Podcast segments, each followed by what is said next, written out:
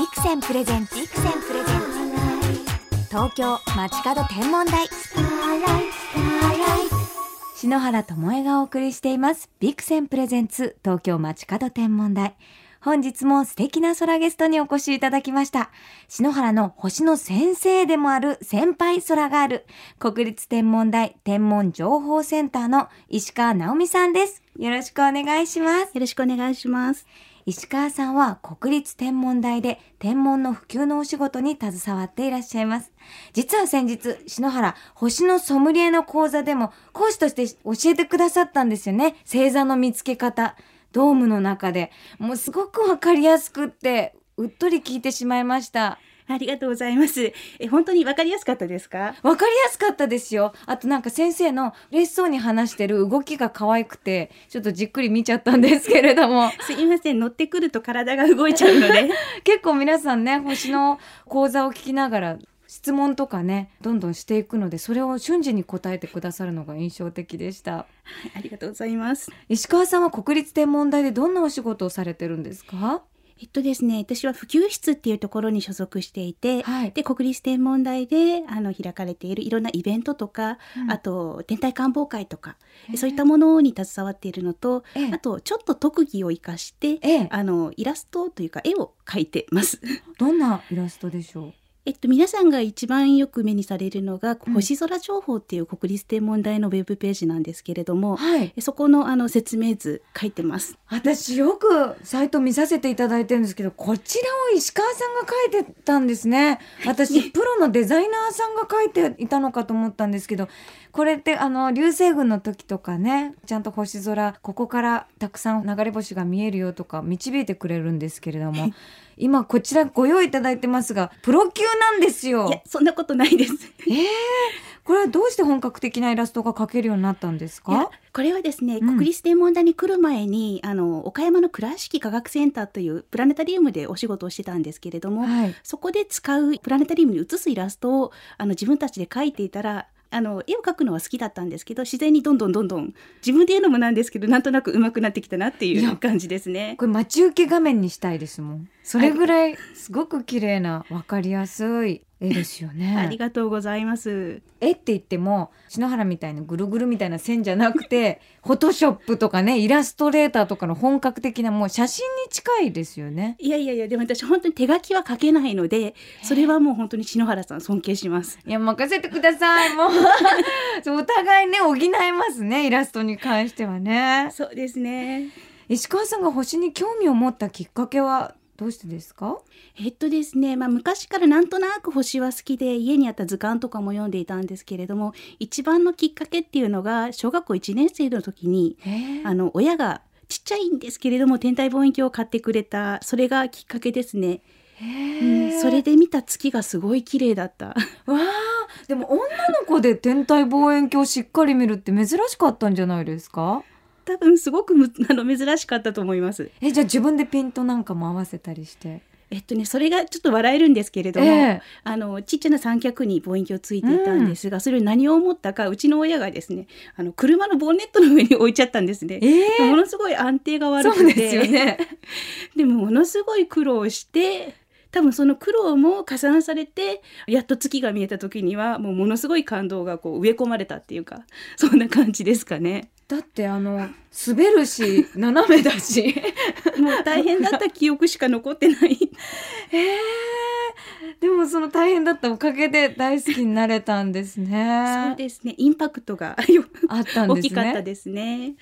えこちらはご実家でご覧になったんですか？はい、うん。家の庭で。出身が岡山県。はい。えー、星綺麗そうですね。あの言ってはなんですけどすごい綺麗です。うわあどんな景色なんですか？岡山県の星は。えっとですね私の家は岡山市内だったんですけれども市内でも家の庭から天の川見えてました。庭から？はい ドアを開ければ天の川、そうですいね。いですね。じゃあもう普段からこう星と接しているというか。そうですね見る機会はありましたねずっと。ちなみに望遠鏡でどんなものを小学校の時眺めたりしていたんですか？ほぼ月ですね。やっぱり1年生とか、まあ、低学年の頃って自分で向けられるものって限られていますからね。うん。星に関わるお仕事をしようと思ったのはどうしてですか？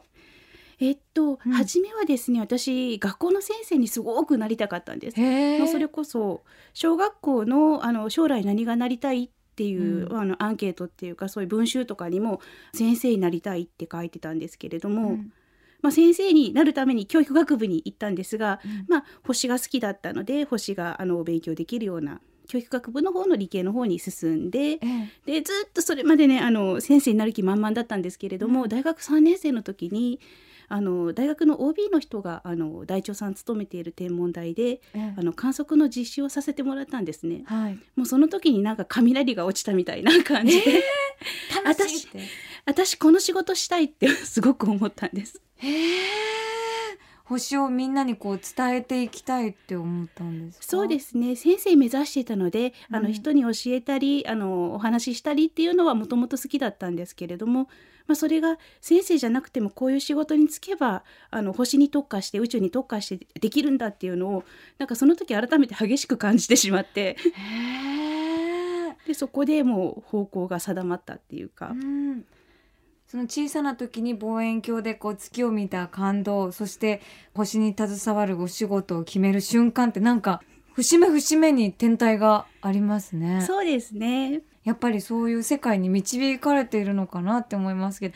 でもやっぱり石川さんは天職だと思います。そのプラネタリウムの解説の授業を篠原も受けた時にまず嬉しそうに星のお話をされる先生だなって思いましたね。あありがとうございます。ね、でまず最初に「さあカシオペアはどこでしょう?」ってこう探させるんですよね。で私分かってるつもりなんですけどすごい星がって「あれ？これちょっと試されてる?」みたいな感じで「分かんないこの辺りかな?」って言ったら「ヒントこの辺りです」ってこうくくってくれてでこう M の文字を「えこの辺りかな？正解は?」ってこうクイズ形式風にしてくださったり結構あれはやっぱ工夫されてますよね。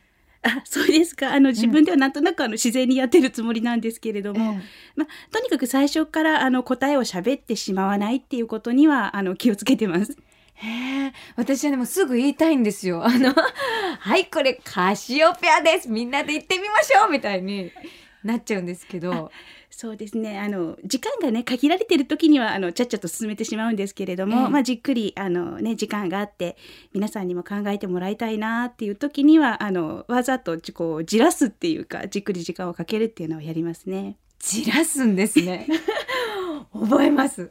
あと先生が覚えてるのは、こうあんまり星の情報をこんなこともあるんだあんなこともあるんだって言い過ぎるとみんな飽きちゃうっていうのが納得だなと思って割にね星のソムリエさんなんて一つのことを聞いたら10喋っちゃうっていう人が いたりしてあそれはちょっと言い過ぎかなっていうのはあるんですけれども、とにかくあの情報を小出しにして相手の反応を楽しみながらうん。あそしたら自分も楽しくおしゃべりっていうかお話できるかなっていうのはいつも考えてますね。反応を見る。じゃあライブなんですねやっぱり。そのうん。辺はもう篠原さんが得意分野じゃないですか。そうなんですよ。でも私届けたいタイプなんで全部言っちゃうんですよね。そこをちょっとじらしながら。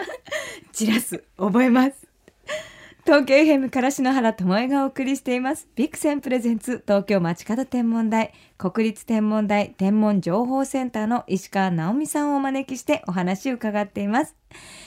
えーそして石川さんは星空解説においてもスペシャリストということでぜひ来週水曜日10月8日に迫った皆既月食についてお聞きしたいのですが皆既月食とはどんな現象なんでしょうか？これはですね皆さんよくねご存知の方も多いんですけれども、うんこれは太陽とうん地球、うん月が一直線に並んでそれで、あの地球の影の中に月が入ってしまって暗く見える現象なんですね。はい。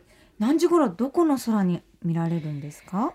えー、と10月8日はですねまず東京で月が昇ってくるのが、うんえー夕方の5時過ぎです。5時過ぎ。で、うん月が昇ってきてだいたい1時間ぐらい経った午後6時14分ぐらいにあの月がじわじわとかけ始めて、ええそれからどんどんどんどんどんどんどんどんかけていって、ええまずあの地球の影の中に月がすっぽり入るのが夜7時25分ぐらいですかね。私初めて皆既月食を体験したのが2011年だったんですけれどもちょうど暗くなると周りの星も見えてくるんですよねはい。これが綺麗でねただ私皆既月食体験する方にぜひ伝えたいのが皆既月食がちゃんと始まってだんだん終わってていく時間帯があるんですよねだんだん欠けていくのも見るの楽しいのに皆さんその皆既月食の瞬間しか見ないで「はい今皆既月食です」はい、ありがとうございました って感じでゾロゾロ帰ってくんですよ、お台場で見てたら。あ、今見たって感じで。違うの。だんだん欠けていってね、こうどんどん黄色の月がね、赤くなっていくし、こうじわじわ体感していくのが楽しいのに、みんな瞬間しか見ないんですよね。これ悲しいの。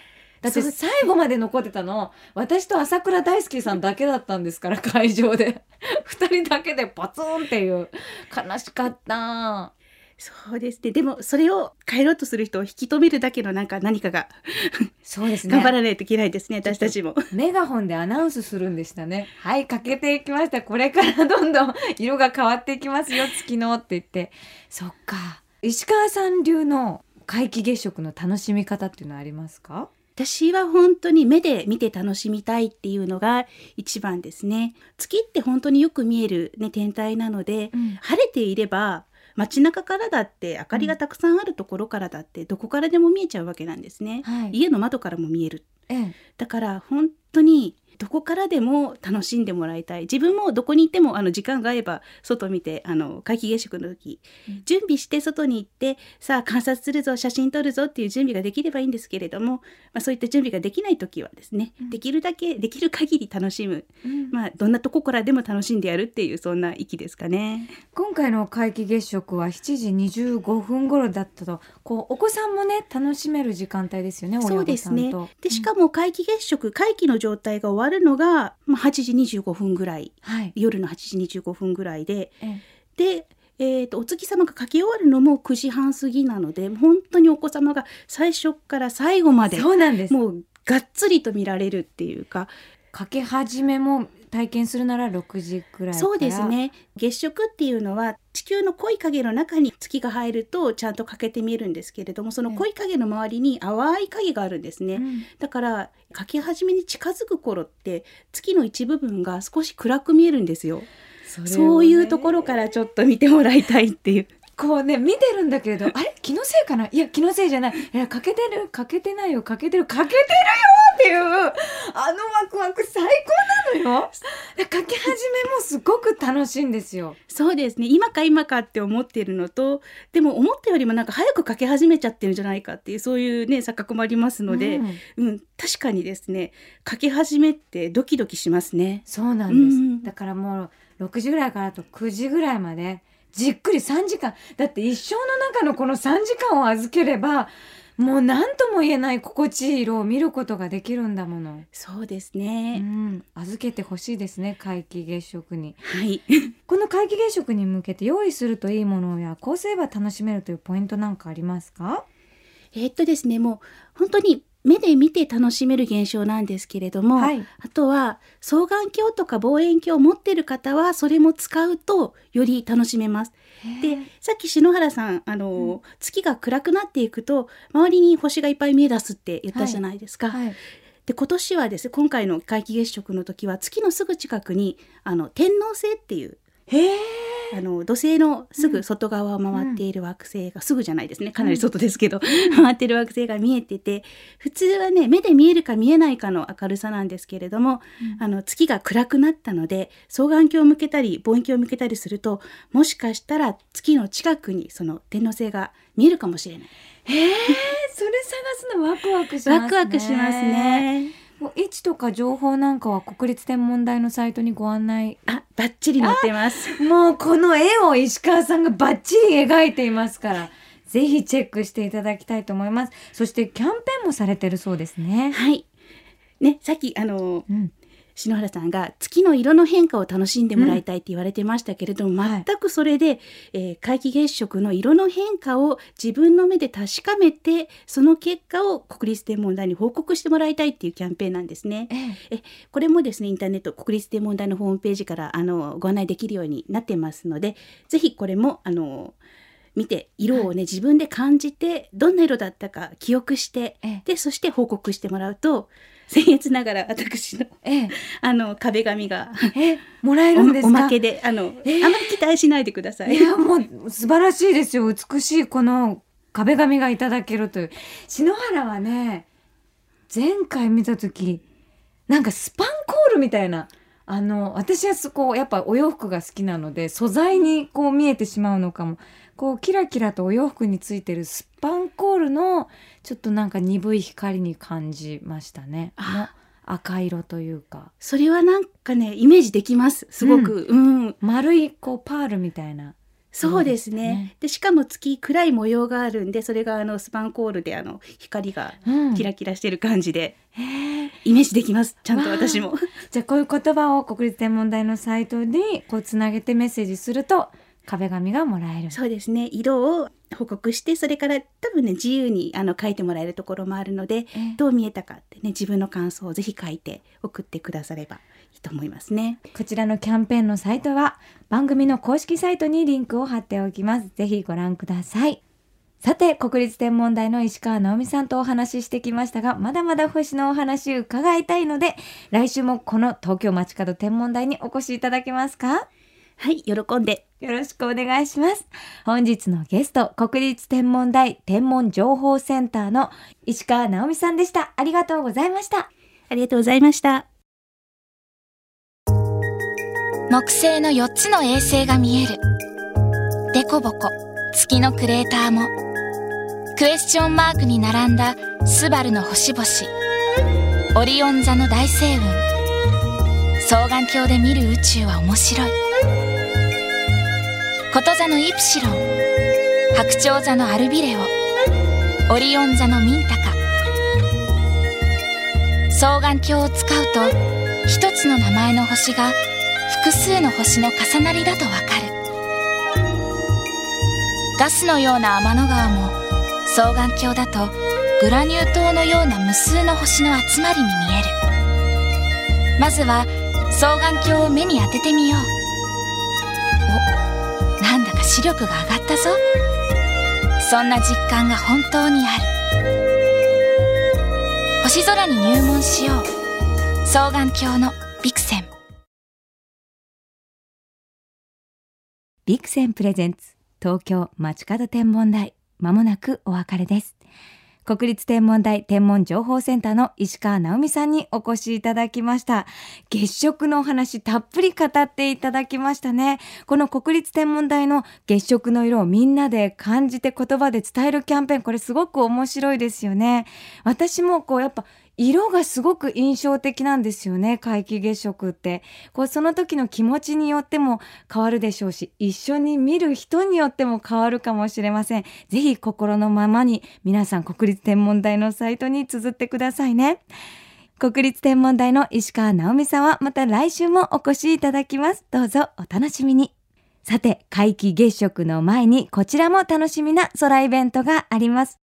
京都嵐山法輪寺で開催される空フェスがいよいよ明日に迫りました。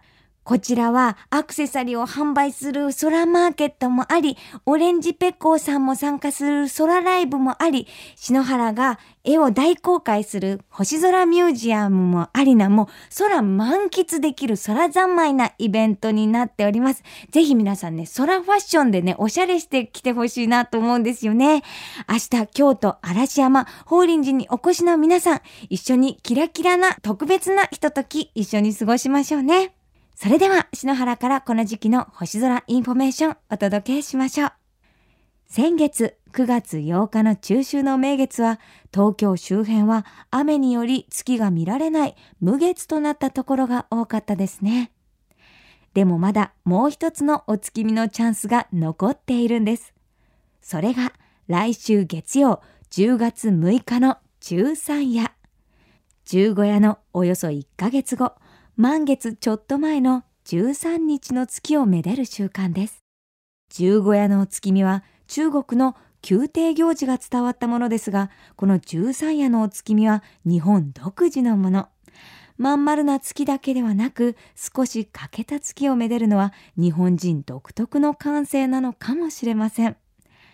十三夜の月は後の月やこの時期収穫される作物にちなんで栗名月また豆名月とも呼ばれますこれって俳句の季語にもなってるんですよね以前私俳句を読んだことがあって読みますよ太陽と追いかけっこだ芋名月なんて読んじゃったんですよね。これ太陽がこう沈む後にこう芋名月がふわっとね、追いかけっこしてるみたいに出てくる。これ俳句の先生に褒められたんですよ。秋はなんかそういう句を読みたくなる気分になりますね。さあ、そして13夜のお月見を楽しんだ2日後は皆既月食です。来週は月が主役のムーンウィークとなりそうですね。それでは素敵な星空ライフをお過ごしください。東京 FM ビクセンプレゼンツ東京街角天文台。ここまでの相手は篠原智恵でした。また来週のこの時間、星とともにお会いしましょう。